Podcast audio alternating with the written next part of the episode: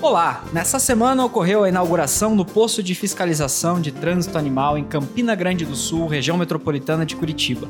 Esse era o último passo para o fechamento das fronteiras do estado e agora o Paraná está cada dia mais perto de obter o reconhecimento como área livre de febre aftosa sem vacinação pela OIE. Na área de cursos, o Senar Paraná promove atualizações sobre o programa Mulher Atual. A iniciativa completa 12 anos e está renovada para seguir mudando a vida dos produtores rurais paranaenses. Na produção de bovinos de corte, a arroba do boi volta a ser tema de debate. Afinal, depois da disparada no preço, para onde devem ir as cotações?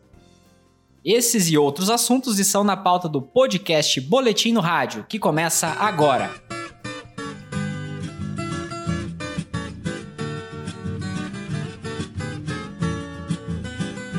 Olá, eu sou Antônio Sinkowski e hoje recebemos como nosso convidado o Ronei Volpe, diretor executivo do Fundepec Paraná. Muito bem-vindo à nossa programação, Ronei. Obrigado pela oportunidade. É uma oportunidade de conversar com nossos colegas produtores do estado do Paraná. Também estão aqui conosco a repórter Bruna Fioroni. Muito bem-vinda, Bruna. Olá, olá para quem está nos ouvindo. E o repórter Felipe Aníbal. Olá, Felipe. Olá, Antônio. Salve, salve a todos. Bom, como nosso primeiro assunto aqui, vamos falar sobre a inauguração do posto de fiscalização de trânsito animal em Campina Grande do Sul, aqui na região metropolitana de Curitiba. Essa inauguração ocorreu no dia 11 de fevereiro e esse posto está localizado aí na, numa região estratégica, né, Ronei? Era o último posto aí que faltava para fechar as fronteiras, né? É, na verdade, ele completa todo um arco de controle de trânsito para entrada de animais no estado do Paraná em especial os animais suscetíveis à febre aftosa, que é o foco de, de trabalho que estamos buscando já a, o reconhecimento internacional de livres sem vacinação, que é um diferencial, que é o status mais elevado que tem junto à OIE para o acesso a mercados internacionais, aos mercados mais exigentes. Você poderia destacar um pouco para a gente aqui, Ronei, o papel aqui da Federação da Agricultura nessa viabilização desse posto e, e o trabalho que vem sendo feito né, ao longo dos últimos anos, aí, da, das últimas décadas, podemos dizer, aí para chegar a esse momento de coroar o nosso sistema sanitário, né? Na verdade, o, o, o trabalho de defesa sanitária animal no Paraná tem mais de 50 anos. E nos últimos 25 a 30 anos, o sistema FAEP foi fundamental, foi decisivo para que realmente nós crescêssemos, que nós avançássemos na busca de estados sanitários uh, de excelência. O investimento que o sistema FAEP fez foi muito grande.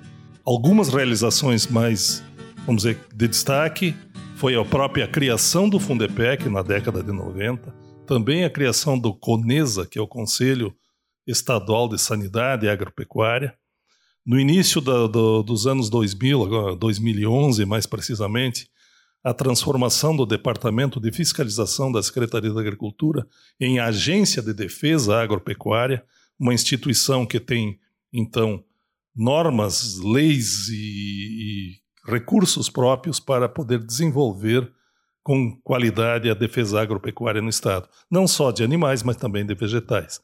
Então, o sistema FAEP foi fundamental. Eu diria que sem esse, esse compromisso da iniciativa privada, liderado pela FAEP e também pelas demais instituições que participam do Fundepec, que são 11 cooperativas, associações, sindicatos da indústria de carnes, de, de leite.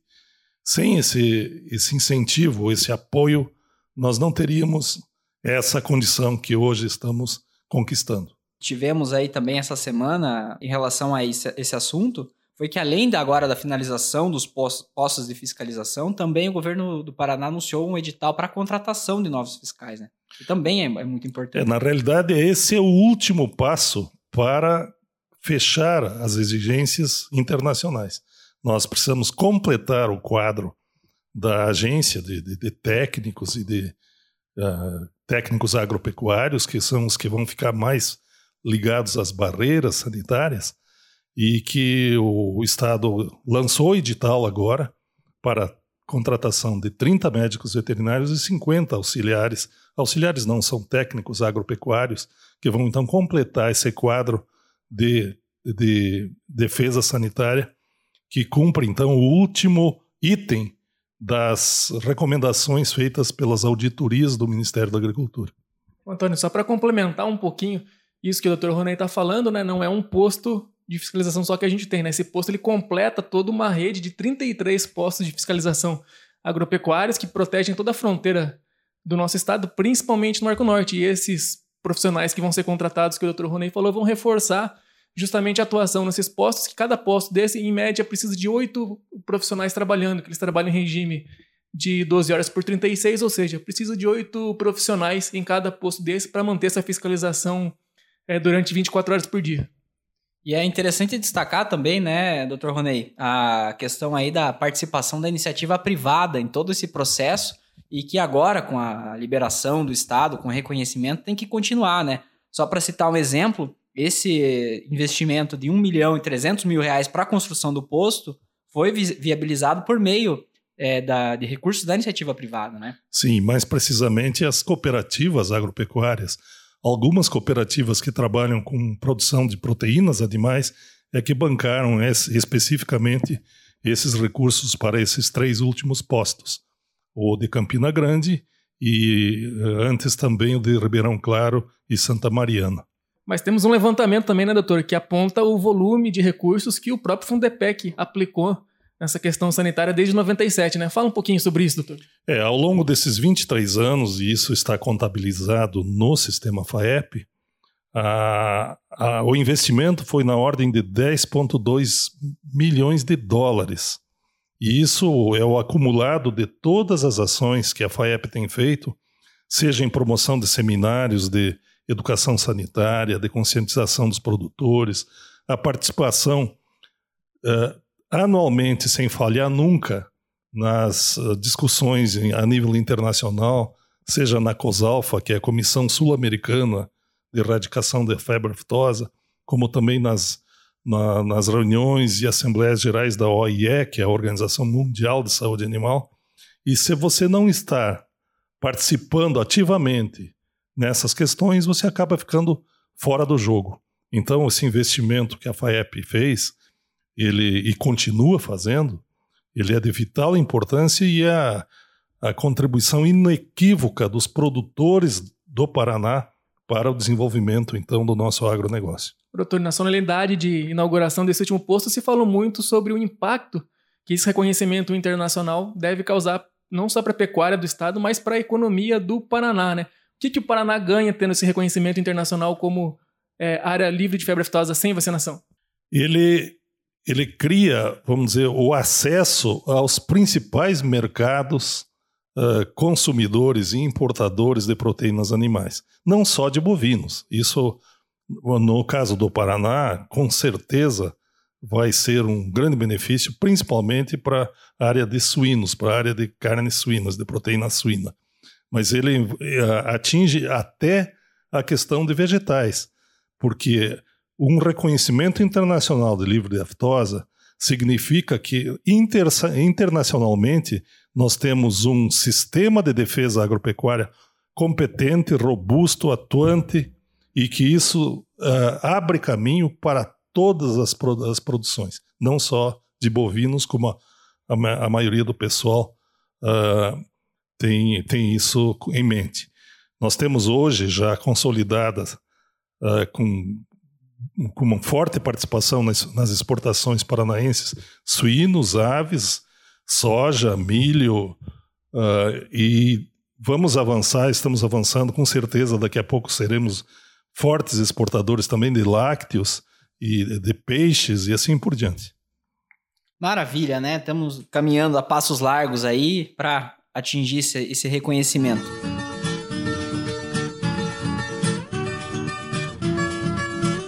É, na área de cursos aqui do Senar Paraná, é, nós temos novidades no programa Mulher Atual. É um programa que já tem 12 anos de história, né, Bruna? Você que foi atrás aí dessas informações, dessa, dessa modernização desse programa. Conta um pouquinho pra gente como que vai ser esse trabalho. Exatamente, Antônio. O programa já completa, né, 12 anos, agora em 2020. E vem com novidades para o pessoal, né, para as mulheres aí que vão participar do, do curso. E também novidade para as instrutoras, é claro, que passaram por um, por um treinamento aí é, de uma semana, né, agora no, no início de fevereiro, para receber todas essas atualizações do, do programa. Basicamente, o, o Mulher Atual ele foi aperfeiçoado, né? Os, os conteúdos que já eram trabalhados, eles foram mais determinados de uma forma mais objetiva, vamos dizer assim, né? Também observ é, foi observado demandas das turmas anteriores, né? Assuntos do cotidiano das mulheres que não eram tratados, talvez, com com a profundidade que deveria, enfim. Nesse sentido, é, o programa foi aperfeiçoado de forma que as mulheres elas é, é, é, consigam absorver os conteúdos de uma forma mais prática, né? Mais com, com, mais foco, mais objetivo. E daí agora temos quatro pilares que vão nortear o curso, que é o autoconhecimento, dimensões da vida, sustentabilidade e empreendedorismo. É, e eu destaco, inclusive, esses dois últimos pilares, que foram os que mais sofreram uh, mudanças, vamos dizer assim, né? Aperfeiçoamento, que é uma questão aí que está bastante alta, que tem muito a ver também com o trabalho né, do Senar, da federação. E, e, daí essas mulheres são estimuladas a também desenvolverem ações de sustentabilidade e empreendedorismo ao final do, do programa. E para quem acompanha, né, o leitor está acostumado aí a folhear o boletim informativo e ler todo, toda semana, e se percebe que é um programa que realmente transforma a vida de, de pessoas, né, e muda a perspectiva aí formando é, novas empreendedoras, novos negócios no é, estado. Exatamente. É um que realmente movimenta, né, aí todo o agronegócio paranaense. Exatamente. É um programa que tem essa, esse, essa característica como incentivo à mobilização, né, à representatividade rural também, com foco no, no público feminino, que vem se mostrado aí cada vez mais presente no meio rural. E é, é uma forma de não só acompanhar esse processo, né, mas também incentivar essa, essa mobilização, essa participação feminina. E é bom também é, gostaria de, de, comentar que durante esse processo de treinamento também foram é, avaliadas as novas instrutoras que vão ser credenciadas para instruir, né, serem, serem aí uh, facilitadoras do, do trabalho do, do Mulher Atual. E daí passaram, né? Elas passaram por um processo seletivo, né? Via edital e tudo mais. E durante o treinamento uh, houve essa, essa, essa última avaliação das instrutoras e também foi um momento de integração, né? Que é, é um, é, é mais um trabalho de, de alinhamento, né? Para que toda a equipe de instrutoras esteja bem, bem alinhada com o foco do programa, com a estrutura, com o público-alvo, enfim, é o, o objetivo foi esse, né? Deixar o programa bem mais redondinho, bem mais uh, objetivo e completo. Bom, o programa então está atualizado, disponível em todos os sindicatos rurais. Quem tiver interesse em é, fazer, a partir de fevereiro procurar. agora, né, na próxima semana, vai, o programa já está, o Mulher Atual já vai ser a, o atualizado, né? Mais atual do que nunca. E a previsão é que em 2020 sejam 140 turmas, né? Exatamente, então... exatamente.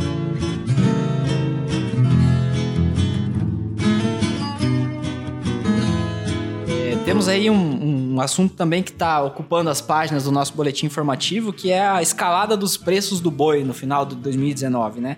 E afinal de contas, depois de passar dos 200 reais e bater esses picos aí no, no final do ano, agora estabilizou um pouco mais, entre 170 e 180 reais, né? Depois de ter passado por anos ali andando de lado, né?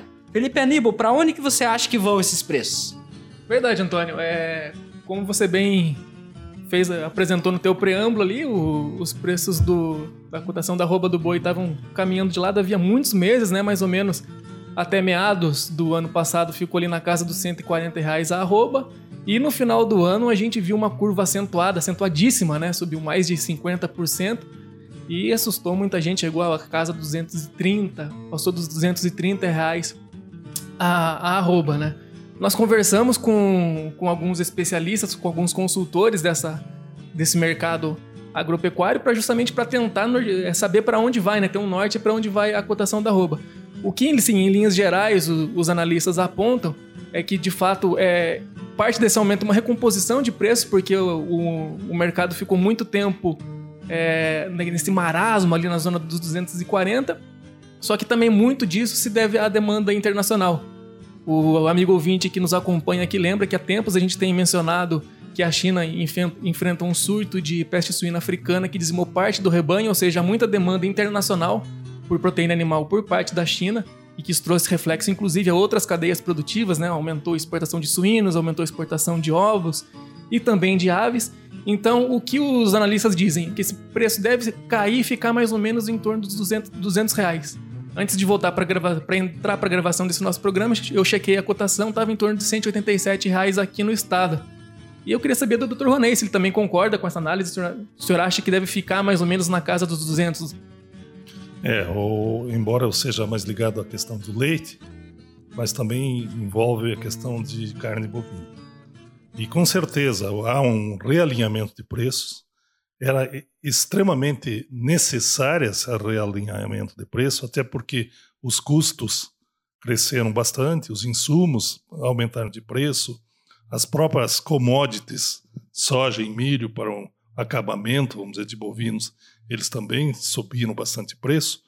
E, na minha opinião, ele não volta para o que era. Ele deve fazer a sua média ou se manter nessa faixa aí, no, no curto e médio prazo, entre 180 e 200 reais, é a minha opinião.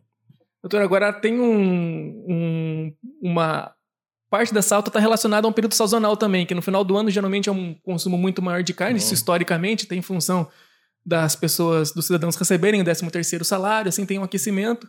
Agora, em janeiro, era normal que tivesse uma queda. Agora, os analistas dizem que, que a gente deve ter uma noção real mais ou menos agora após o carnaval, quando o consumo volta a se aquecer, principalmente em função do retorno às atividades escolares. Então, o senhor acredita que deve é, se manter mais ou menos nesses 180, Sim. 200?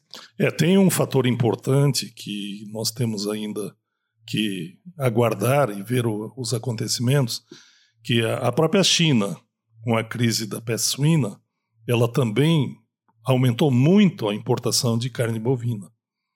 Com a, o, o, advento agora da, do coronavírus, nós não temos ainda uma noção correta do que, que vai acontecer com o mercado. Mas se continuar como vinha vindo até agora, há também uma demanda maior por carne bovina no mercado internacional. Esse é mais um fator que, no meu modo de ver, vai estabilizar em valores um pouco mais honestos para o produtor. Bom, agradeço então a presença de todos aqui conosco. É, e se você ouvinte quiser escutar outros episódios desse podcast, você pode acessar o nosso site na seção serviços, você, na seção de notícias. É, e em rádio, você no menu rádio, você consegue baixar todos os episódios e ouvir na íntegra. Também pode ouvir aí pelo nosso aplicativo e o podcast também é divulgado pelas nossas redes sociais, no Facebook, no LinkedIn, em todas as redes sociais que a gente tá. Muito, muito, importante lembrar do Spotify, né? Que é essa ferramenta aí muito bacana para podcast. E não precisa ter a versão premium. Exatamente. Uma versão grátis, a pessoa consegue escutar nosso podcast. Bom, este programa é uma produção do Sistema FAEP Senar Paraná. A edição é de Lucas Silva, a coordenação da comunicação social é de Carlos Guimarães. Até a próxima!